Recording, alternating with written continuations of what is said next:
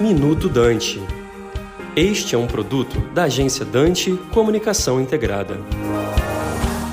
A primeira preocupação do novo presidente, sem dúvida, será, juntamente com o Congresso, fechar o orçamento da União para 2023. Não é uma tarefa fácil, é como colocar um elefante dentro de uma gaiola. O conjunto de promessas durante a campanha somaram em valores aproximadamente 175 bilhões até 200 bilhões, conforme algumas estimativas que estariam fora do orçamento. O que estaria fora do orçamento? O pagamento do Auxílio Brasil a 600 reais, proposta só contempla pagamentos até 405 por mês, benefícios à criança no valor de 150 reais por criança até 6 anos de idade para famílias que recebam o Auxílio Brasil, criação de uma poupança de 5 mil para jovens de baixa renda que terminaram o ensino médio, zerar as filas do SUS, o que significará mais recursos para o Sistema Único de Saúde, correção do salário mínimo acima da inflação, correção da tabela do imposto de renda, manutenção da desoneração dos combustíveis, reajuste de servidores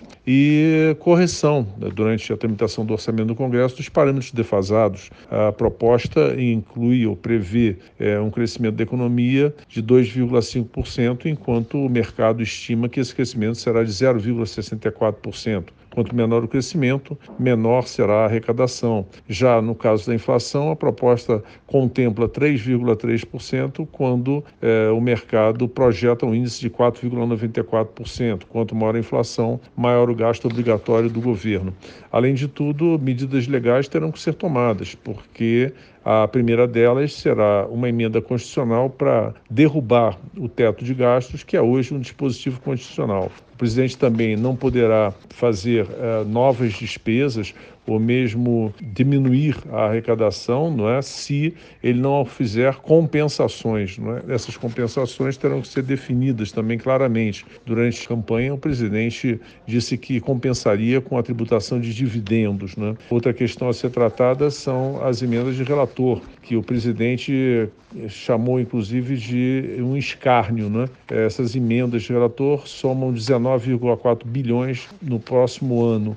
Se nós considerarmos todas as emendas, isso soma 39 bilhões de reais. Quem é que vai destinar esses recursos? Enfim, pela proposta atual, quem vai destinar esses recursos é o Congresso Nacional.